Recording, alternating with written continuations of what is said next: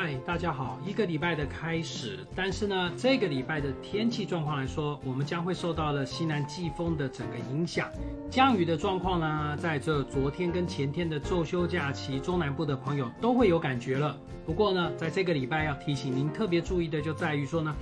这梅雨封面的降雨状况来说，它雨不是一直下，但是来的时候可是又大又急呢。尤其像北方的封面，在今天礼拜一的时候已经开始逐渐的南下喽。风面前缘的强盛的西南风，在海面上的水汽明显的带入我们台湾的陆地，所以要提醒大家特别注意的就是这个雨的形态来说呢，来的又大又急之外，不只是白天早晚的时候，有时候对流云层在海陆交界之处一发展起来，就会有比较明显的雨势出现。所以提醒大家三件事情要注意了。第一个。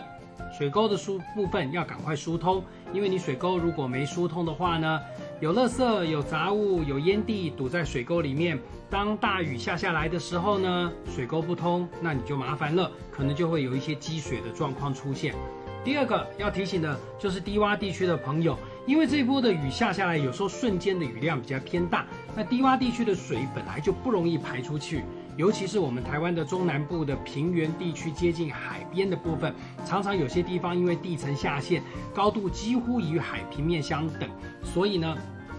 雨下下来说，再加上山区下大雨的话，溪水一暴涨，低洼地区就容易会有一些积水或淹水的状况出现，所以提醒低洼地区的朋友要注意喽。第三个要提醒注意的就是在于山区的朋友，因为呢山上不只是会有起雾的现象，因为低空云层的影响。第二个就是在山上呢，常常下完大雨之后会有落石的出现，所以呢你如果是在山区活动、山区工作的朋友，行驶在山区的道路上面的时候都要特别的小心。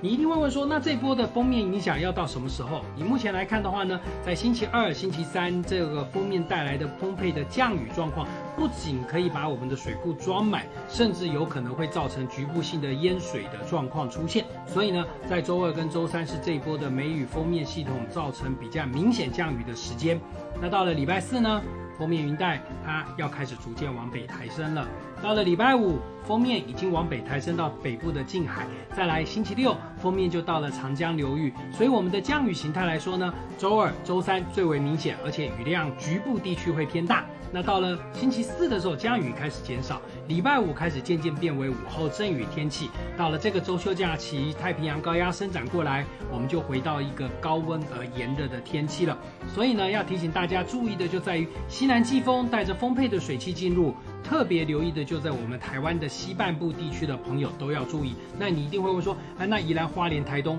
会有点雨，但是宜兰花莲台东的降雨状况，因为有中央山脉的关系，所以雨的部分不会太多。所以还是要提醒大家特别注意的就在于这个礼拜的降雨状况会比较明显哦。西边不要靠近，山区要注意，雨区行车注意安全。更重要的是，赶快疏通水沟，等大雨来时再疏通，可能就来不及喽。